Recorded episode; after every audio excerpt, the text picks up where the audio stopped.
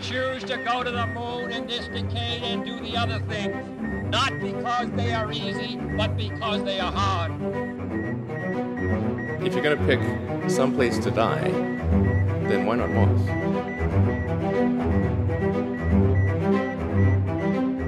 Hola, bienvenidos a un nuevo episodio de Parsec, el podcast de exploración espacial presentado por Matías Zavia y Javier Atapuerca, vuestro seguro servidor.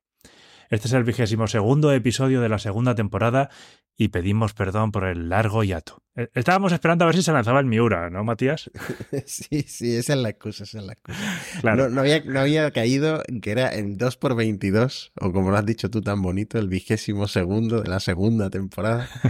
Eh, pero sí, bueno, mucha gente sabe, pues lo, lo habré comentado en muchos podcasts, incluido este, que he estado en Argentina un mes, eh, acompañando a mi abuela que está malita y la verdad es que se me empezó a hacer imposible mantener el ritmo, pero estoy en España, no tengo más viajes y espero que la, frecuencia de publicación de, de, episodios vuelva a la normalidad o mejore lo que es nuestra, nuestra normalidad, que sería mi, mi deseo.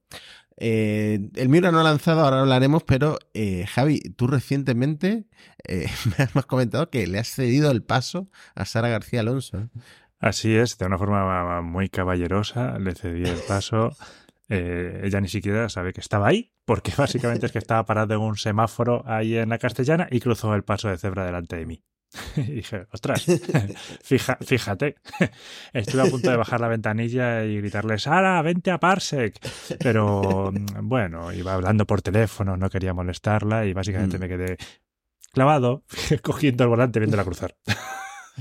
Bueno, ya hemos comentado en Parsec alguna vez que intentamos traer antes de que se fuera a Colonia a Pablo, pero Pablo accedió, por supuesto, pero todavía hay que hacerlo centralizado a través de la, de la ESA y eh, la ESA acabó diciéndonos que no. Pero con Sara, con Sara no os preocupéis, que hay tiempo de traerla antes de que eh, la seleccionen para futuras misiones. Pablo, por su parte, sigue entrenando en Colonia, eh, va a estar un año en Colonia ha dicho hace, hace unos días o hace unas horas, creo que lo más difícil hasta ahora ha sido aprender a usar todo el equipamiento para actividades extravehiculares, ¿no? Los guantes, el casco, porque todo esto se hace debajo del agua. Dice que por ahora eso es lo más complicado de, del entrenamiento y que todo lo demás, eh, pues no es que se haga fácil, pero que es más llevadero. Eh, dice que todos los procedimientos que tienes que hacer te los repiten como 200.000 veces para que luego estés completamente familiarizado con lo que vas a hacer, que no te entre el estrés, etc. Entonces, pues ahí sigue eh, nuestro Pablo Álvarez con ese entrenamiento básico de un año y luego tendrá entrenamiento específico de la misión que vaya a hacer. Por cada misión, dos años de entrenamiento específico, ¿no? Con todas las actividades que va a realizar, etcétera, etcétera. Y bueno, responde a muchas preguntas por Instagram, así que os invito a seguirlo. Por ejemplo, le preguntan cómo es la convivencia y él contesta que en el proceso de selección de astronautas buscan adrede gente muy motivada, ¿no? Gente con la que sea fácil convivir. Así que eso no es problema porque al fin y al cabo vas a estar ahí a 400 kilómetros. No sé, no sé si lo habíamos comentado, ¿no? Que una de las partes clave del proceso de selección era cuando le preguntaban a otro astronauta que les había hecho una entrevista si se pasaría varios meses en una misión con los candidatos. O sea que claramente es uno de los elementos más eh, claves en la selección de astronautas. Sí, pues eh, exactamente. Y eso es lo que, lo que buscan, la convivencia en la Estación Espacial Internacional. Además, Javi, si no recuerdo mal, el último episodio era el de los acuerdos de Artemisa, que ya están firmados, ¿no? Sí, ya están firmados. Bill Nelson vino a España, se juntó, bueno, fue a visitar la sede de la Agencia Espacial Española en Sevilla, donde se reunió con el director provisional y el director general del PERTE, eh, Miguel Belló, y al día siguiente tuvo ya una reunión formal donde tuvo la firma, estaba la ministra de Ciencia y ya oficialmente España es miembro de los acuerdos de Artemisa. Bueno, pues si queréis saber eh, en qué consisten estos acuerdos de Artemisa, nada mejor que escuchar el exhaustivo repaso que hizo Javi en el episodio anterior de Parsec porque lo dejó todo bastante, bastante claro. Me, me alegra que la Agencia Espacial Española ya tenga estos vínculos con agencias más eh, asentadas como la NASA. ¿no? no sé si hay una agencia más asentada que la NASA. Probablemente no. Roscosmos, quizá. No sé. Vamos a hablar del Mira 1 porque eh, la noticia es que no ha despegado. ¿Vale? Yo tengo que admitir, Javi, que yo no me enteré del el lanzamiento de la, de la hora o la fecha de lanzamiento de este último intento, del segundo intento, porque eh, yo había viajado a eh, Santander para una boda y estaba pues desconectado completamente de, redes sociales. Yo, por supuesto, tengo en la Apple de Space, lo tengo con avisos en Twitter para no perderme, pues precisamente los, los intentos de lanzamiento. Y nada, estaba tan desconectado que, mm, que no me enteré. Yo, yo, creo que fueron bastante discretos ¿eh? con la fecha. Fueron no, no hubo muchas alaracas. No, sí, fue además muy mm, repentino, ¿no? De, unas horas para, para, el día siguiente. Y mm, ocurrió mm. el intento a las a una hora rara en comparación con lo que nos dijeron que iba a ser de madrugada, pero a las 7 de la mañana. La cuenta atrás terminó a las 2.42 am del sábado. Y esta vez sí que se abortó por un fallo técnico. No, recordemos que antes habían hecho un intento o un par de ellos y que se habían cancelado por, por temas de viento en altura. Aquí parece que las condiciones meteorológicas ya eran buenas y no fue el motivo de la cancelación. Efectivamente. Nada que ver, por cierto, con lo que titularon algunos medios, sobre todo de prensa española, de fracaso en el primer intento, ah. fallo de motor del Miura 1. Eh, no, eh, salió eh, Raúl Torres en Twitter a desmentir varios titulares y a explicar lo que pasó. Por cierto, en la retransmisión, he estado viendo la repetición, etcétera, había sido impecable y luego del, Luego de, que se abortara el despegue, pues también salieron a dar explicaciones Raúl Torres, Ezequiel Sánchez, que es el presidente, y Raúl Verdú, con el que hablamos en, el episodio anterior o el, o el, anterior a ese, ya no, ya no sé ni en qué fecha vivo. La cuestión es que eh, Raúl es muy exhaustivo, como tú en el episodio anterior, explicando lo que, mm, lo que ocurrió. O sea, eh, PLD es una empresa muy transparente y, bueno, eso la, dignifica, claro. El, mm, básicamente llegaron, hicieron toda la cuenta atrás, llegaron a la, mm, a la fase de autosecuencia, en el que ya el ordenador controla el cohete. El motor, recordemos, el Mira 1 tiene un único motor TPREL B, se encendió, todo el, empuje nominal, digamos, el empuje adecuado, pero se apagó repentinamente justo antes del, despegue. Ahora sabemos que lo que pasó fue que no se habían soltado todos los cables, los umbilicales eh, de la bahía de aviónica del cohete. En concreto, el umbilical de helio tuvo como un retraso, según Raúl, en un hilo que hizo en Twitter, de 100 milisegundos en esa suelta, lo que desencadenó pues un solapamiento en una parte de la secuencia de, del software que es la interrogación de suelta no suelta de los umbilicales. Entonces este solapamiento provocó que el software de tierra por seguridad abortara el despegue del Miura 1 en el segundo eh, temas 385. El despegue estaba previsto en el 4,3. O sea, eh, menos, menos, de medio segundo y el cohete ya habría salido. Exactamente, exactamente. Entonces, nada, la situación evidentemente, cuando, cuando hay un despegue abortado justo después de una ignición, es más tensa porque todo se acaba de encender y tienes un cohete ahí lleno de combustible. Entonces, el propio Raúl admite que fue una situación que se volvió tensa, pero purgaron todo, despresurizaron el cohete sin problemas, aseguraron la zona en colaboración con el INTA, o sea, todo salió, pero el 99,9%, como dice Raúl Torres, salió a la perfección. El problema fue ese con el umbilical, que ahora va a llevar a una eh, posible actualización de software para corregir este problema. La mala noticia es que cuando corrijan este problema, no saben si van a poder lanzar eh, hasta que pase el verano. ¿Por qué? Bueno, estamos en España, estamos en el sur de España, estamos en la costa de Huelva. En verano, pues eso se llena de turistas, obviamente. Y además las temperaturas, pues, no son idóneas para lanzar un cohete. Eh, me imagino que por temas de, seguridad, de incendios y por eh, otros temas que, que quizá afecten también a, pues a la, a la dinámica del vuelo, etcétera, etcétera. Así que esa es la mala noticia, que tenían esa ventana, casi, casi, casi, casi lo consiguen, a pesar de, como decía antes, lo que titularon algunos medios de eso del fracaso y no sé qué. Es que aquí en España nos encanta volvernos contra nosotros mismos, ¿sabes? Sí, sí, totalmente, totalmente. Y como no lo consiguieron, pues nada, no sabemos si va a ocurrir. eh, a lo mejor estamos grabando esto y ya al día siguiente anuncian una nueva ventana o que van a, van a intentarlo de nuevo. Eh, pero lo más probable, de hecho, mm, Daniel Marín lo da por hecho, no sé si tiene información que nosotros no tengamos, eh, es que sea después del verano. Veremos, veremos, pero eso es todo lo que tenemos que contar del Mira 1. Y tenemos un guion bastante, bastante extenso, así que, así que vamos a pasar rápidamente a más empresas. SpaceX. Javier Tapuerca, ¿qué, ¿qué puedes contarme de SpaceX de estas semanas sin grabación? Bueno, en estas semanas SpaceX ha conseguido un gran hito porque ha hecho el aterrizaje número 200 de las primeras etapas de, de los Falcon, eh, contando Falcon 9 y Falcon Heavy. O sea, 200 aterrizajes. Es, es, algo, es algo espectacular, es algo increíble. No, no hay otra compañía en el mundo que haga esto.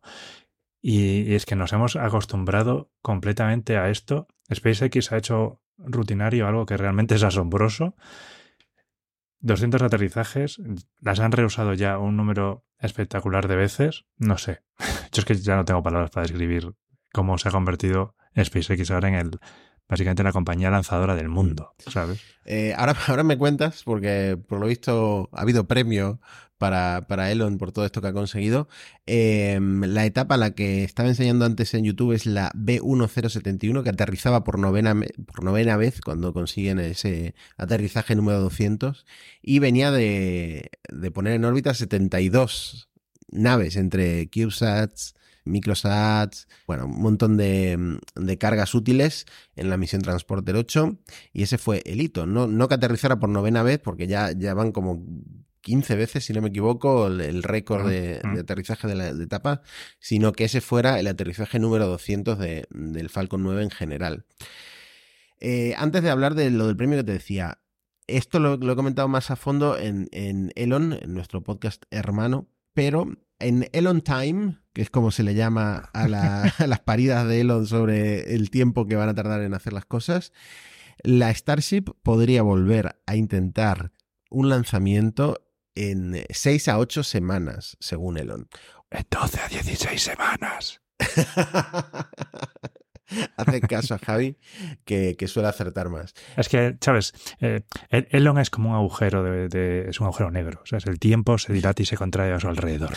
exactamente, exactamente. Entonces, realmente, yo lo, mi teoría en, en Elon era que eh, realmente esto es que a lo mejor tienen lista ya la plataforma de lanzamiento con estas planchas, con, eh, agua, presión, etcétera, etcétera.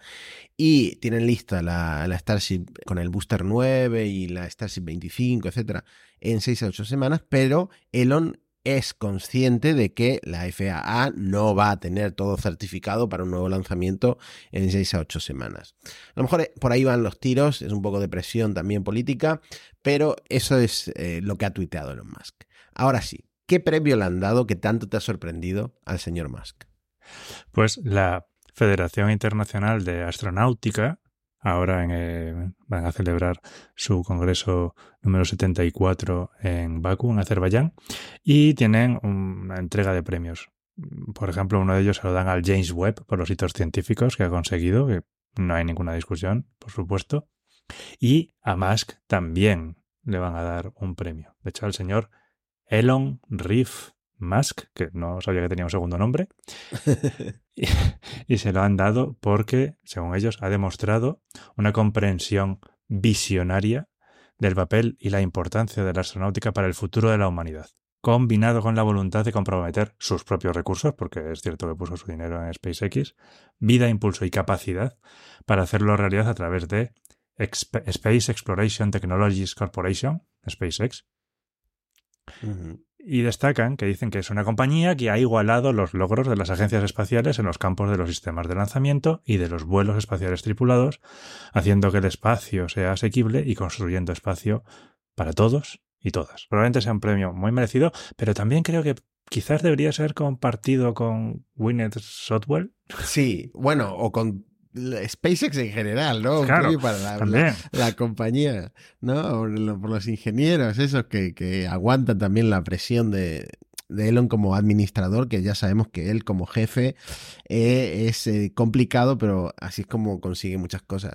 Y eh, le hacen la pelota, pero es que hay que separar un poco la figura polémica del Elon que compró Twitter y la figura del visionario que, recordemos, él, SpaceX era lo que estaba en su mente, la, llegada a Marte, etcétera, era lo que estaba en su mente antes de Tesla. Eh, Su, su patrimonio viene de Tesla, la mayor parte, ¿no? De la acción súper alta de Tesla, pero eh, Elon siempre, su corazón era el, que fundó SpaceX.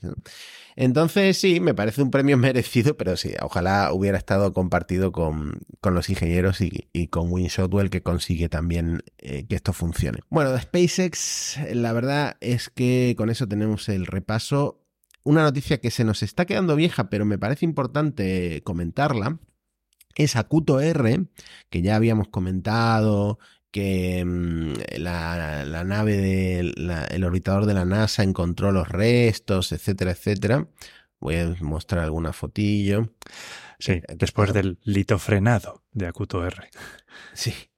Eh, que evidentemente se estrelló contra la superficie de la Luna, esta nave japonesa de la empresa iSpace. Bueno, iSpace prácticamente al día siguiente de que publicáramos el episodio explicó lo que había pasado, ¿no? Y fue un problema de software bastante, bastante raro, ¿no? Porque mm. eh, Acuto R, o sea, todo había salido bien, el, pro el proceso de esas, de esas, madre mía, vengo seseando de Argentina y ahora el, el, el, la Z y la C la tengo complicada, ¿eh? Pues Matías, Matías, haz el episodio en argentino.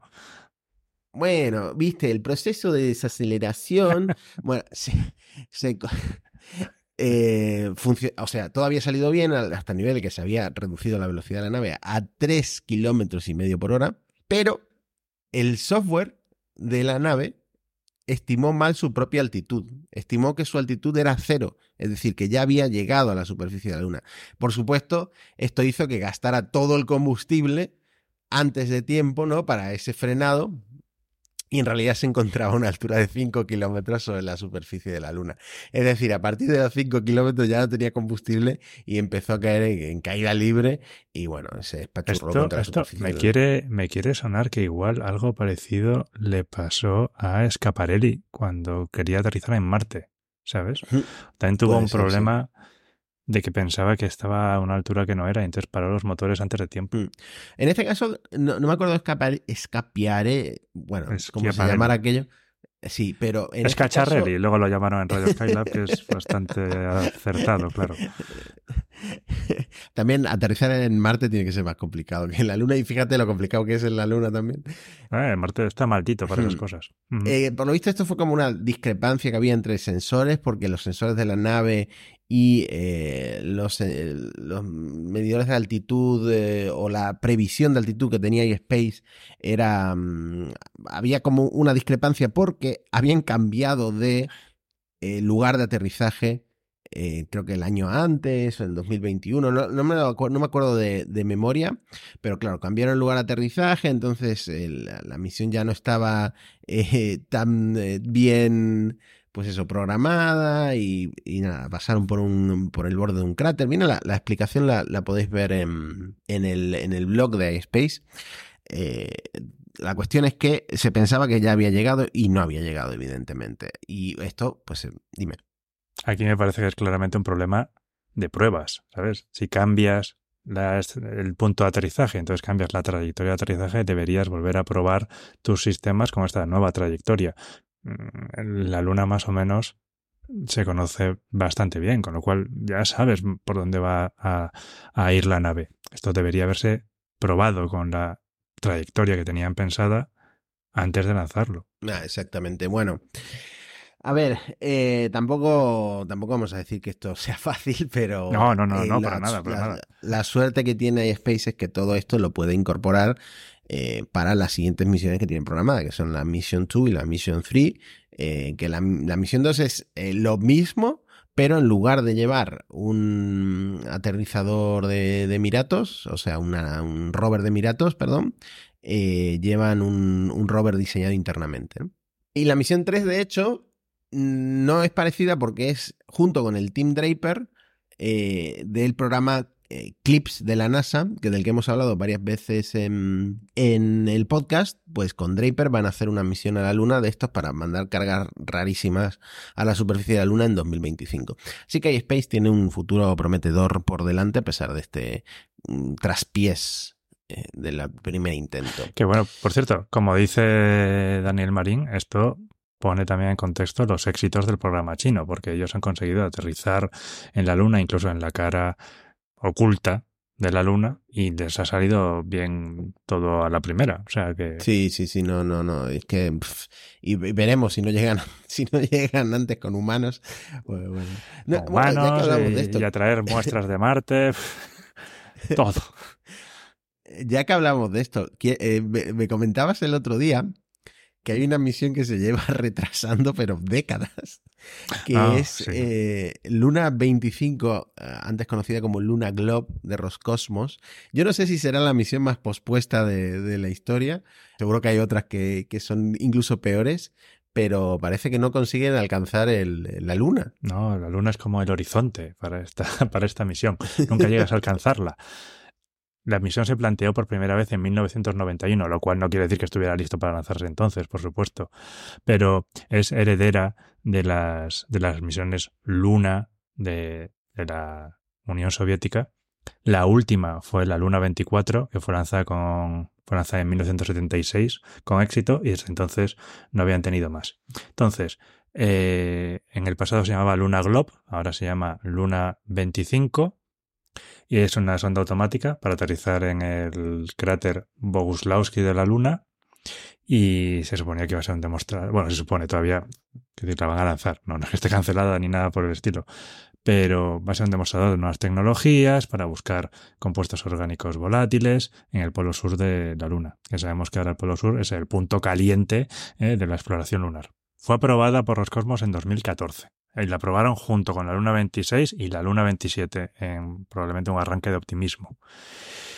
Y se ha ido retrasando. Tenían, bueno, el primer desarrollo inicial, si vamos a historias, se hizo en el 99, una década después ya tuvo apoyo económico y se iba a lanzar en el año 2012, iría sufriendo retrasos, modificaciones, la última fecha que estaba era para el 13 de julio de este año y la cosa es que Roscosmos ha salido y ha dicho que julio no, lo sentimos mucho, nos vamos a agosto, insinuando que podía haber problemas técnicos con la sonda.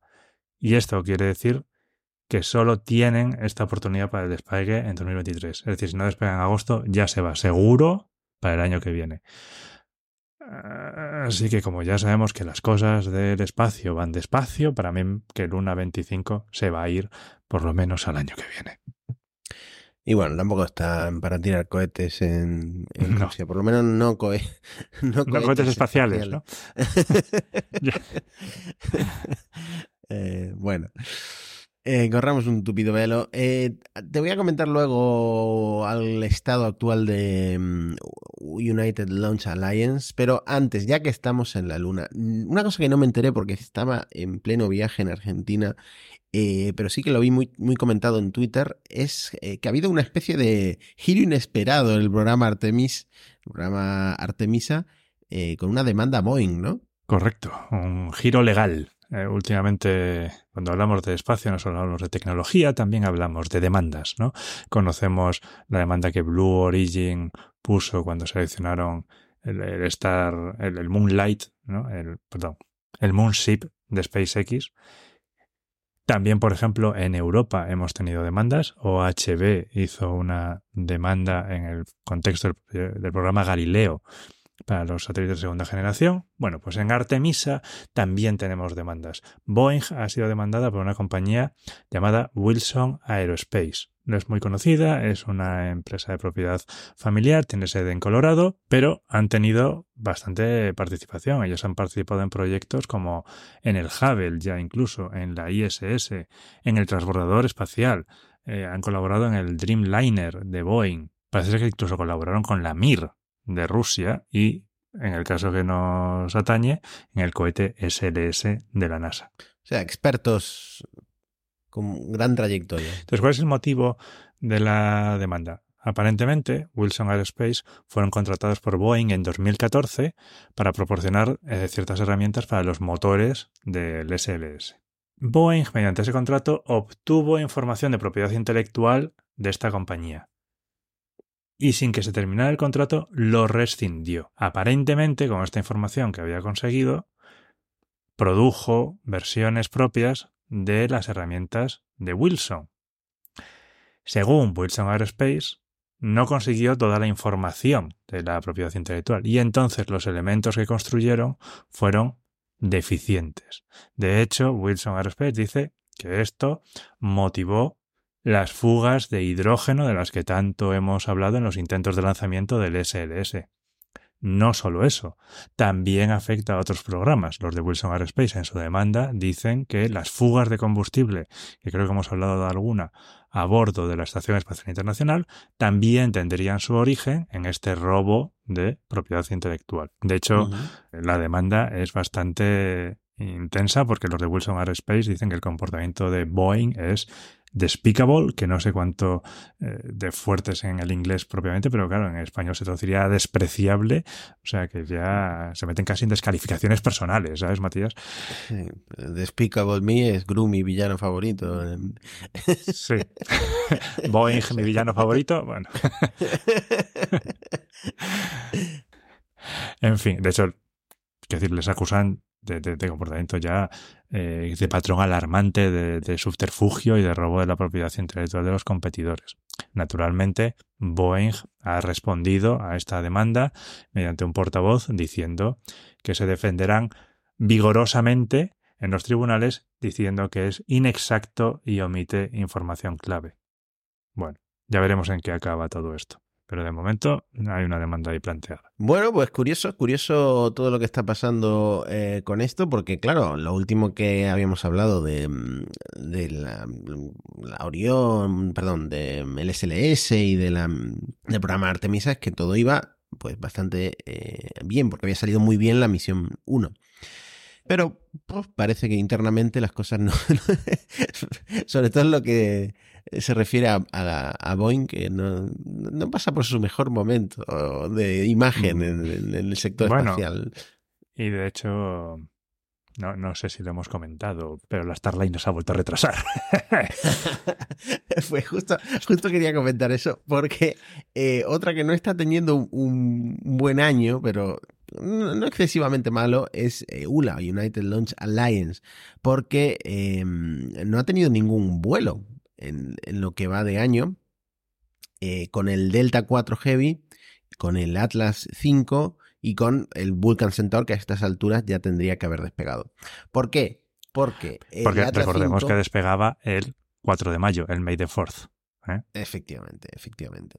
Voy a ir en, el siguiente orden. El, Atlas 5 es el de la Starliner.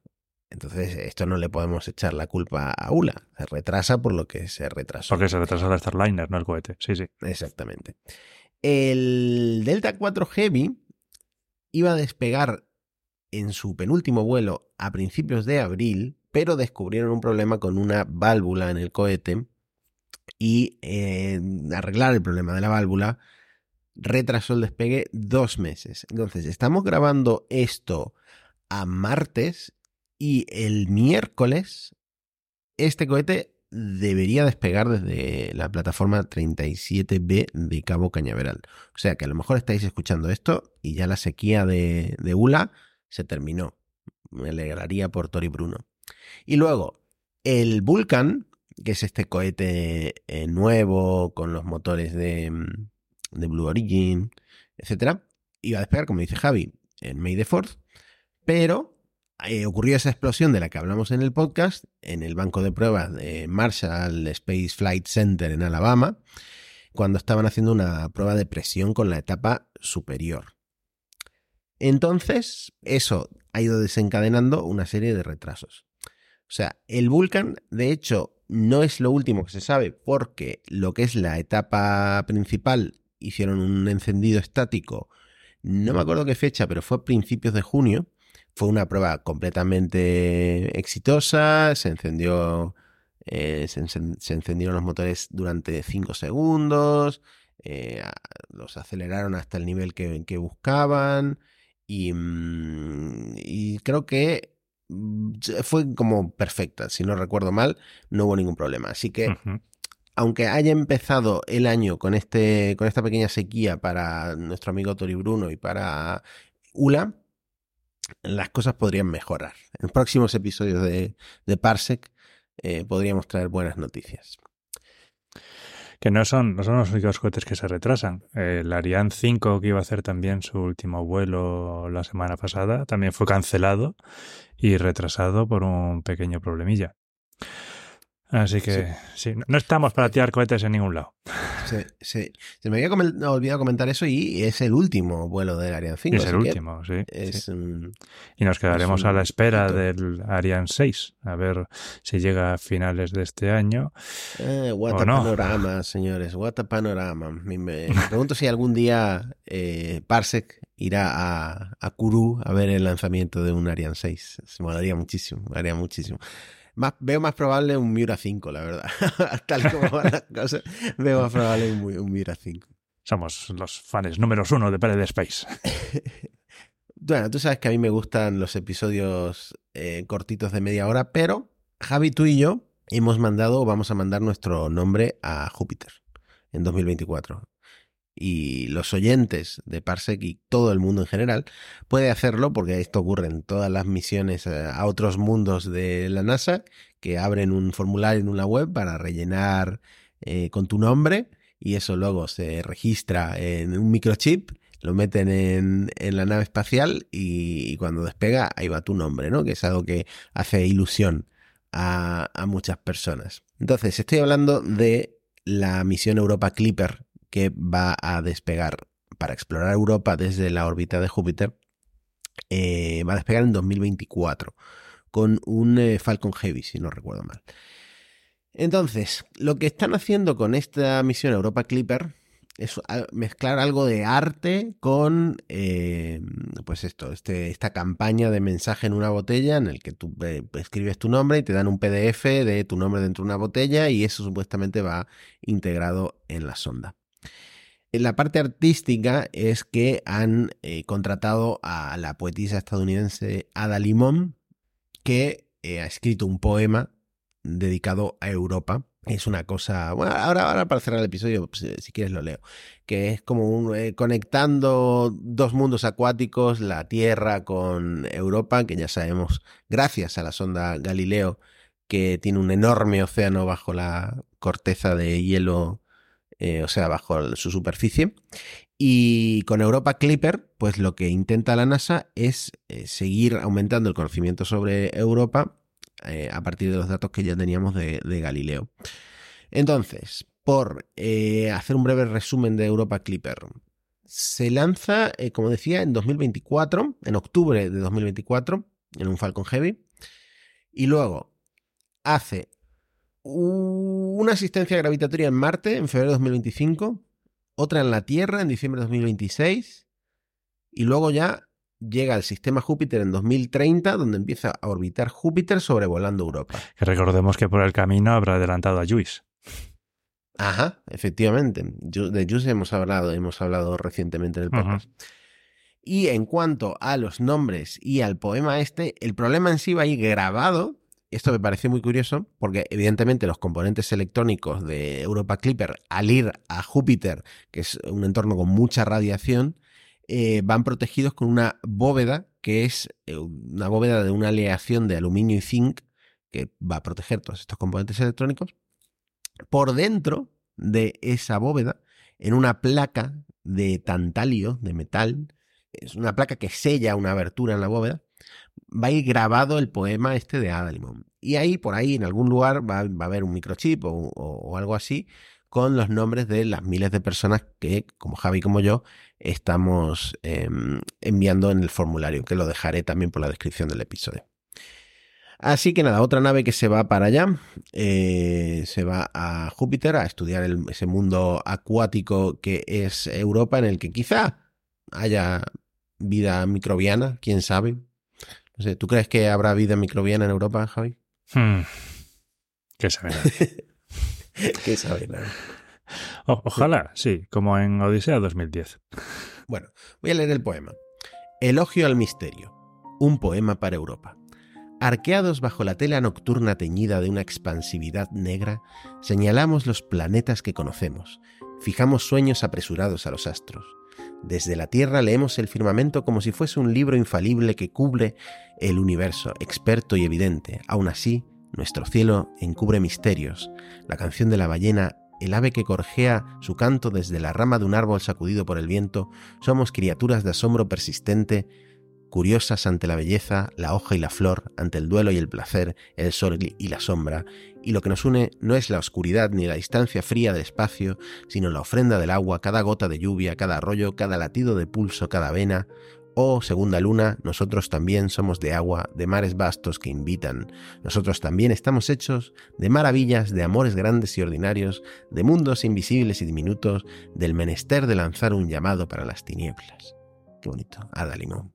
Está, como escarpias. De, dedicado a Europa. no, la verdad es que aunque frivolice, eh, es muy chulo que la humanidad pueda, no sé, crear un poema que una poetisa que no tiene nada que ver con un ingeniero aeroespacial eh, haga este tipo de creación y luego un ingeniero lo meta en una placa que eh, va a partir hacia Júpiter el año que viene. ¿no? Esto es lo verdaderamente de pelos como escarpias. Lo dejamos una semana más y esta vez sí, lo de semana más va a ir en serio. Tenéis disponible Evox, Spotify, Twitter para hacernos llegar comentarios, noticias que queréis que tratemos y, y preguntas que Javi responderá porque yo no tengo ni idea. Responderemos entre los dos, Matías. Lo dejamos uh, hasta la semana que viene. Un abrazo. Adiós. We choose to go to the moon in this decade and do the other things, not because they are easy, but because they are hard. If you're going to pick some place to die, then why not Mars?